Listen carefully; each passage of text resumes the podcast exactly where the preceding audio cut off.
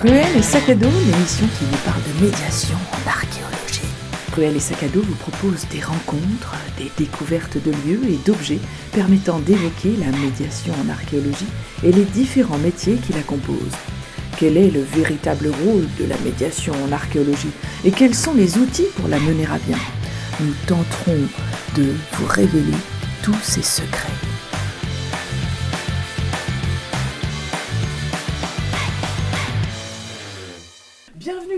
Bienvenue dans Truel et Sac à dos. Alors, je suis sur Nbon et euh, donc aujourd'hui, euh, je suis à la rencontre de Pierre-Laurent Constantin et ma question de démarrage qui est toujours la même.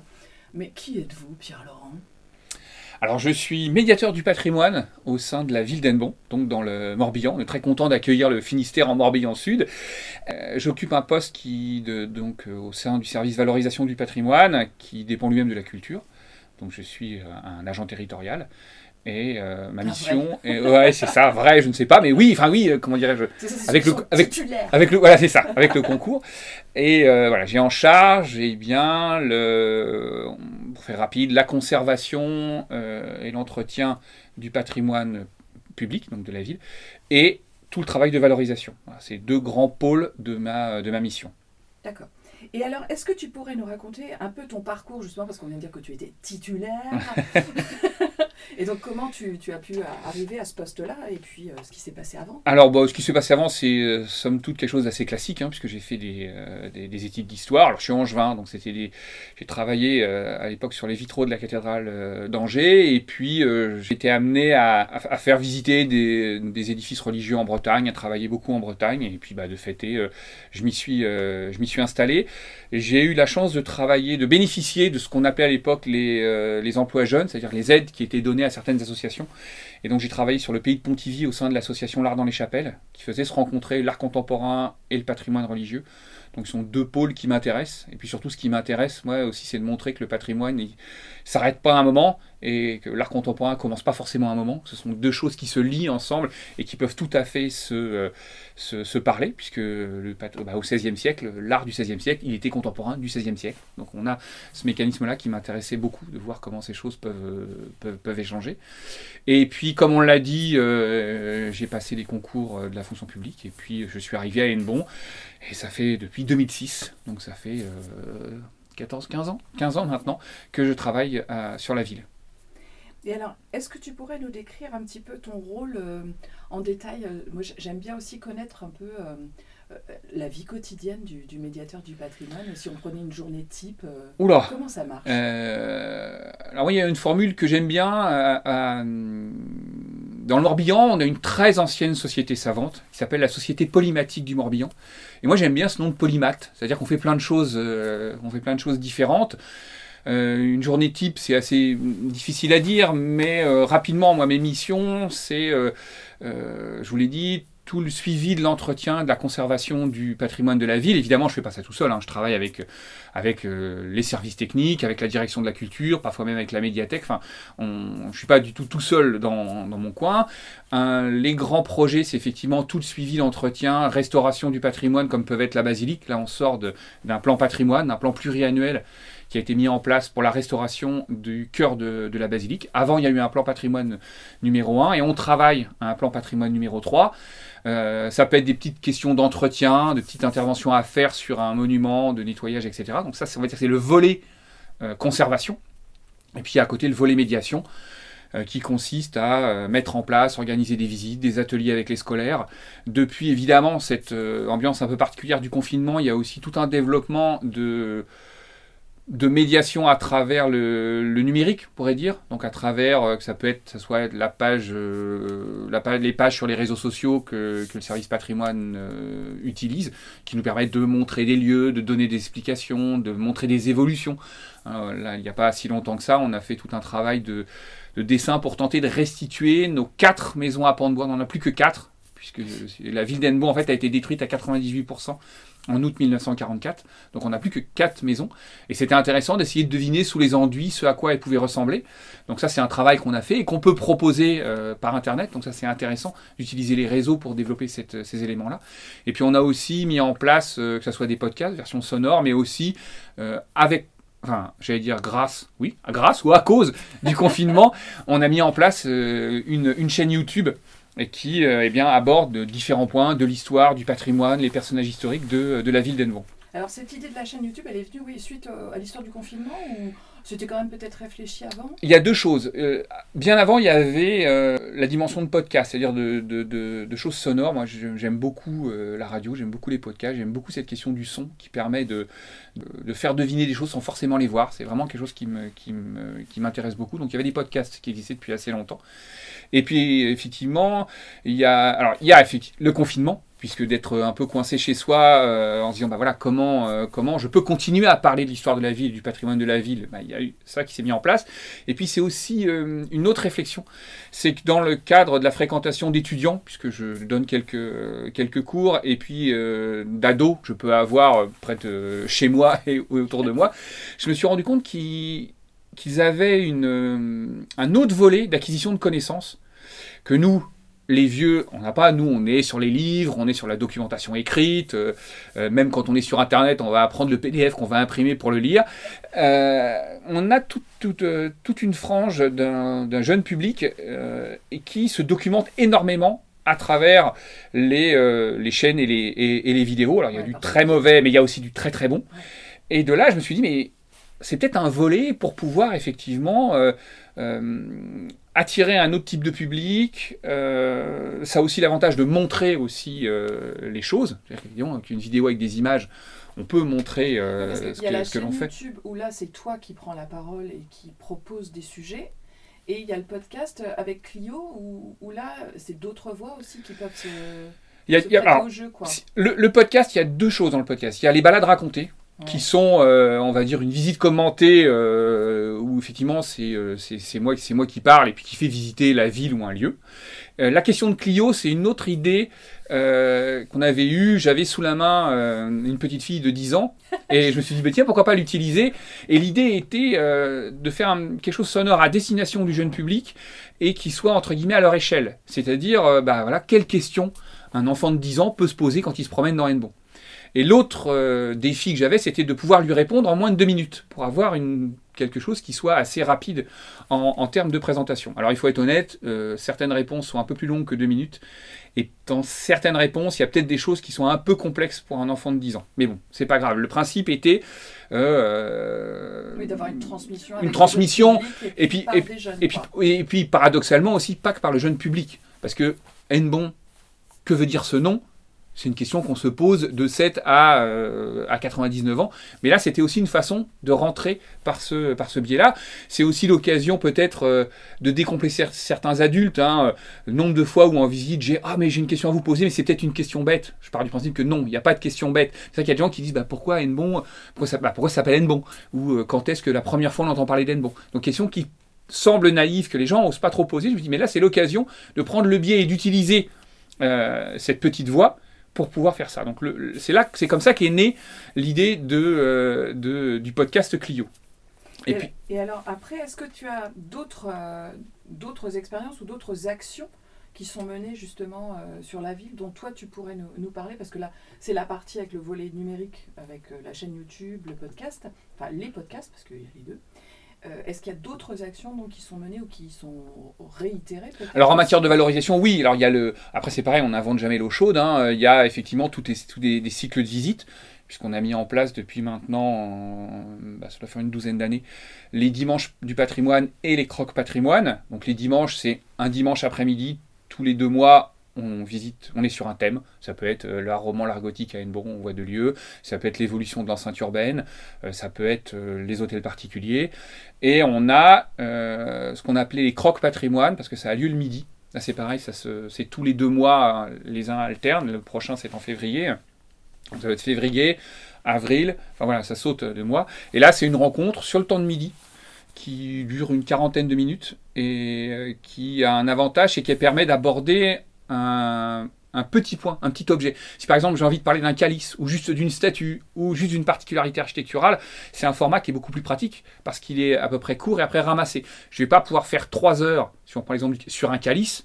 Ça me semble difficile, dans le cas d'une visite de trois heures, d'avoir avec moi le calice sous le bras ou de le sortir. Donc voilà, ça permet de faire des choses. Tu donnes rendez-vous aux, personnes pour découvrir l'objet euh, avec toi. Exactement. Voilà. Ça, c'est des choses qui sont vraiment assez simples. Et puis à côté, il y a euh, bah, toutes les participations possibles qui peuvent être faites au colloque, aux journées scientifiques, à la publication d'articles dans, euh, dans, des revues, donc un travail de recherche aussi, parce que ce travail de recherche, il nourrit la connaissance de la ville, il nourrit les actions de médiation et il peut aussi nourrir les actions de conservation. De même, le travail de conservation qui va être fait, euh, restauration de la basilique, restauration euh, de la maison des confesseurs, entraîne un travail de recherche donc tout, se nourrit l'un, tout se lie, tout se nourrit l'un avec l'autre. Et une des idées est aussi de produire de la connaissance sur, euh, sur la ville d'Enbon. Alors il y a déjà énormément de choses qui ont été faites, hein, puisqu'on a une archiviste et puis un, un, ancien archiviste qui a énormément travaillé sur la ville. On a une association dynamique qui valorise la connaissance de, euh, de, la ville en faisant des articles et des recherches, mais c'est une, dimension supérieure qui, je pense, est vraiment, euh, vraiment importante. Placer Enbon sur la carte du patrimoine. Oui. Voilà comment ça marche.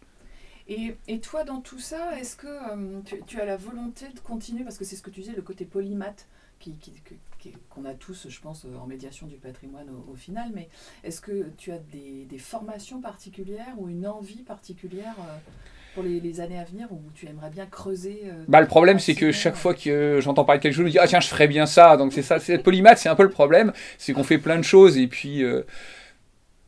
Ah, moi je trouve que, le développement du regard archéologique porté sur la ville, c'est un élément euh, qui est assez récent, parce qu'on a la chance d'avoir aussi un, un, élu au patrimoine qui est sensibilisé à ces questions-là, ayant lui-même pratiqué l'archéologie. Et on a des élus qui sont de plus en plus sensibles à cette question-là. Euh, qui, euh, on le sait, n'est pas forcément évidente à l'échelle euh, d'une commune, pour plusieurs raisons, parce que souvent l'archéologie fait peur. On part du principe que oh, ah ouais, mais on va, ça, va, ça va retarder le chantier, on va creuser partout, etc. Donc ce travail d'expliquer que l'avantage de l'archéologie, c'est qu'elle détruit son objet d'étude. Et c'est qu'a priori, une fois qu'on a fait une fouille, quelque chose, et eh bien l'espace est dégagé pour pouvoir construire ce qu'on veut construire.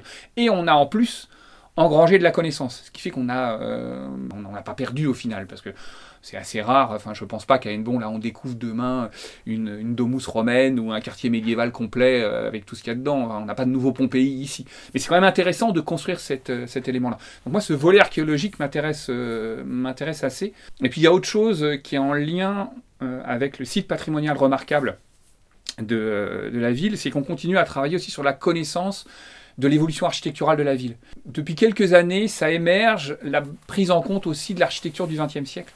Hennebon est une ville reconstruite. Je dis souvent en riant un peu qu'à Hennebon, il y a deux traumatismes. Le premier, c'est que Lorient a volé la vedette après la Révolution française.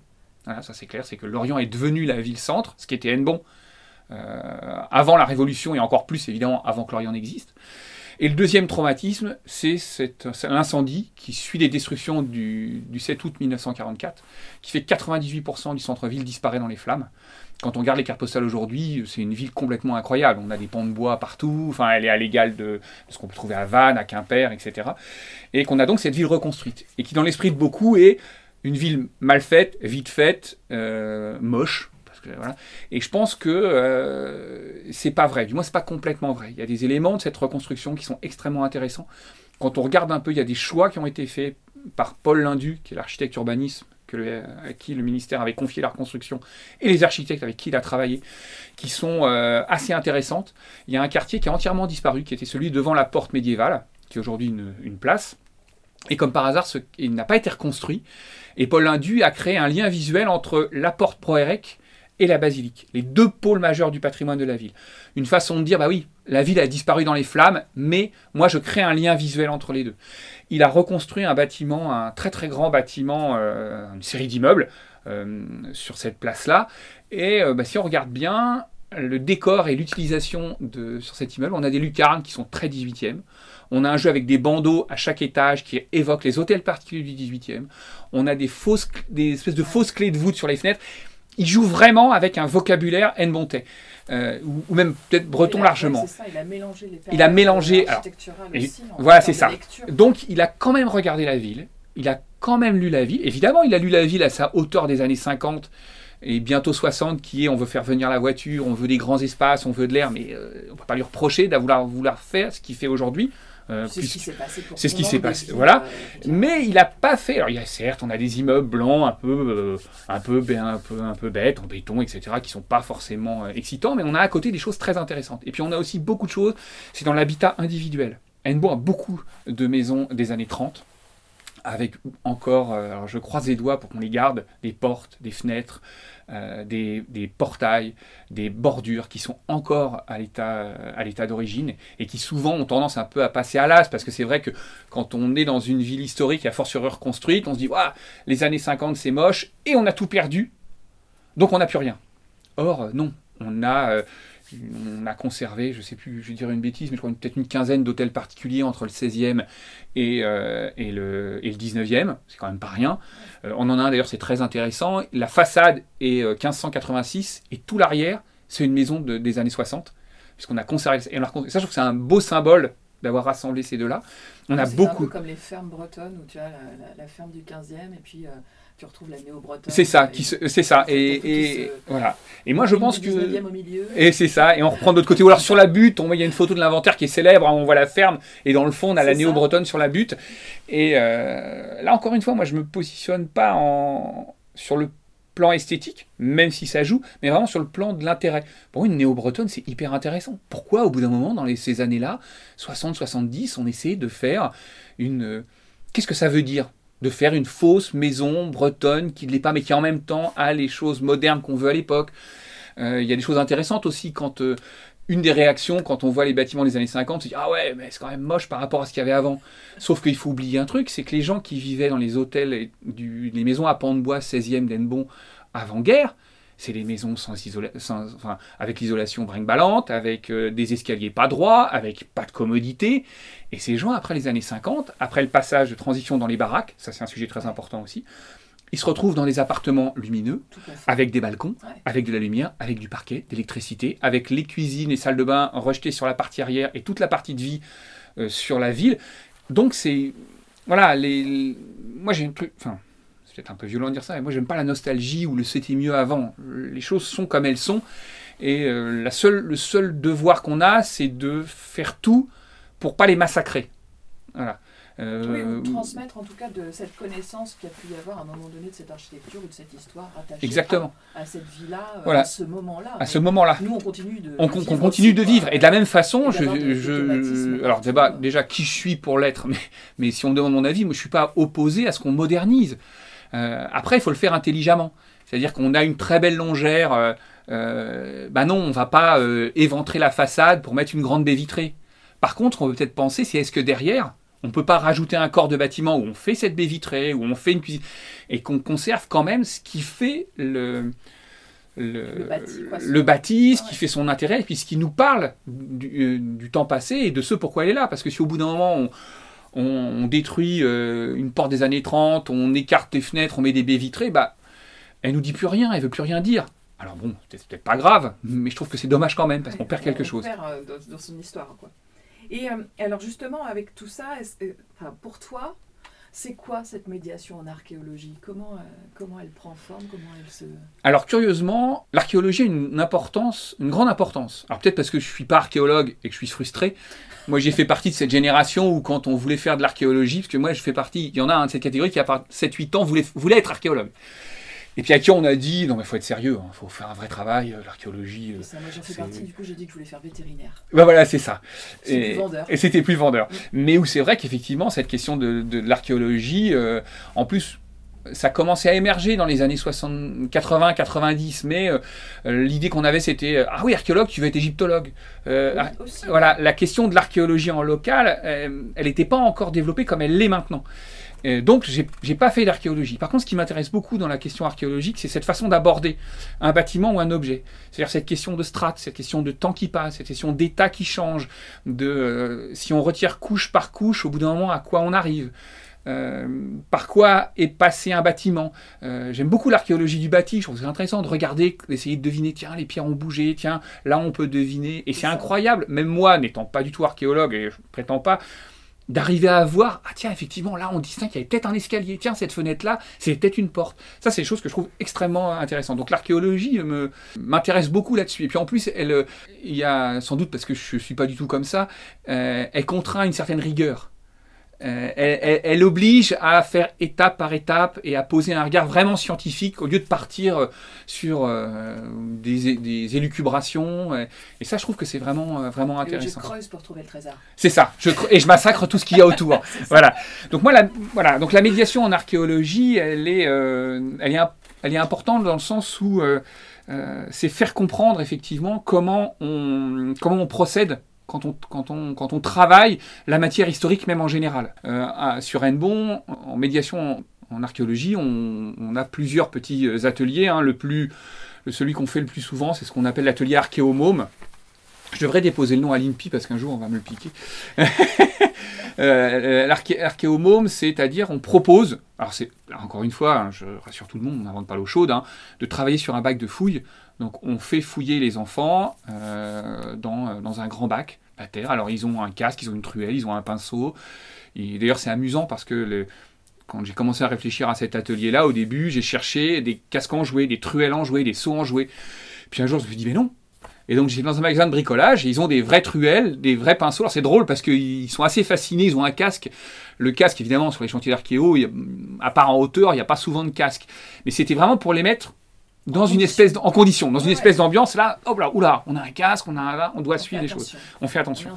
voilà, on est en sécurité et on leur et puis c'est une et puis c'est une pratique qui se fait pas euh, comme ça. Il y a, ça met une rigueur. Comme ça, voilà, ça, ça, met impose, euh, voilà. ça impose d'avoir un, et puis d'avoir des vrais outils. Une démarche. Voilà, d'avoir des vrais outils, c'est que hum, on n'est pas, enfin, si on est là pour jouer, mais, mais pas vraiment. et, euh, et donc le et il fouille. Et là où entre guillemets, alors je sais que j'aurais plein de discussions à avoir avec les médiateurs euh, en archéologie, le choix qui a été fait, c'est de ne pas mettre de facsimilés ou de faux objets dans le bac. Euh, parce que tout simplement, ce bac, il se déplace et que euh, ça m'aurait semblé dérangeant au milieu de la cour de leur faire fouiller un bac en leur faisant croire qu'il y avait probablement une maison médiévale ou quelque chose comme ça. Donc, eh ben, ils ont des choses toutes bêtes que des rasoirs, des brosses à dents, une balle de ping-pong, une balle de tennis, des clés, des pièces. Par contre, ils doivent faire le, tout enfin, tous les gestes. On dégage proprement. Quand on a un, objet, on le localise, où on est dans la parcelle, enfin dans son carré, où on est par rapport aux autres, on note, on, on analyse l'objet. Alors ça, c'est le plus difficile. C'est-à-dire que, bah non, vous dites pas c'est une brosse à dents. C'est un objet long, euh, avec des ordres de poils au bout. À quoi il peut servir On fait des hypothèses. Mais bon, ça, c'est plutôt intéressant à faire. Voilà, donc ils, ils extraient ces objets-là. Et après, on a un travail de post-fouille c'est-à-dire, bah, alors toi, qu'est-ce que tu as trouvé? Bah, Moi, j'ai trouvé. Euh, euh, généralement, ils aiment bien ça, hein, parce qu'il y en a qui voulaient repartir avec un, couvercle de camembert écrasé, une boîte de camembert écrasé. Ah bah tiens, c'est marrant, moi j'ai un sachet de thé.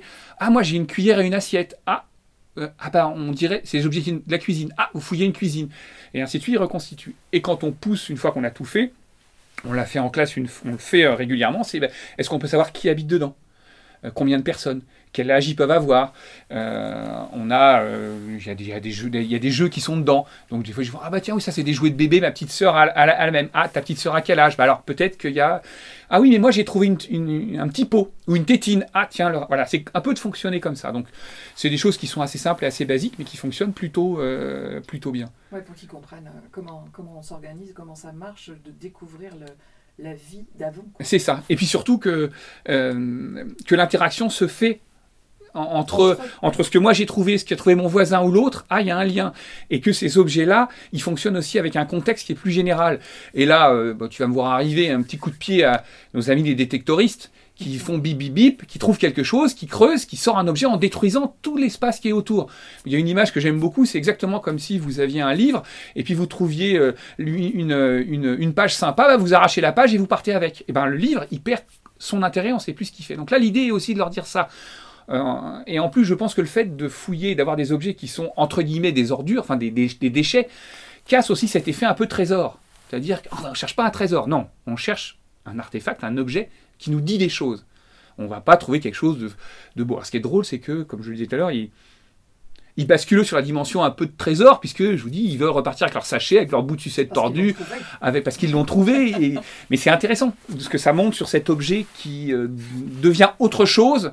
Ah, puis il y a la relation à l'objet justement et eux la connaissance qu'ils peuvent en avoir, l'expérience liée à ça et ce que tu disais quoi l'échange qu'ils vont avoir entre eux que nous on retrouve après euh, en archéo où on se passe l'info d'un chantier à l'autre des objets qu'on a pu trouver qui sont des artefacts parfois complètement mystérieux et où tout à coup on se rend compte de Ah, mais oui c'était donc ça et parce qu'il y a eu cette Parce qu'il y a tout ce faisceau de connaissances, c'est voilà, ça. Et tout ça. ce faisceau qui se fait entre différents lieux. Donc voilà. Donc c'est ce qu'on essaie de toucher hein, modestement hein, avec, le, avec le jeune public, mais ça marche plutôt, euh, plutôt bien. Et les retours. euh, les retours que qu'on a quand on échange avec eux, moi je trouve sont assez intéressants. Alors pour l'anecdote, il y en a, il y en a une que j'aime beaucoup. hein, c'est un jour, euh, on a, on était en classe, c'était CM2, et il y en a un qui nous dit mais moi de toute façon je pense qu'ils avaient une caravane. Alors là tout le monde s'arrête, on regarde les objets, on essaie de comprendre ce qu'il voulait dire, et on dit mais pourquoi?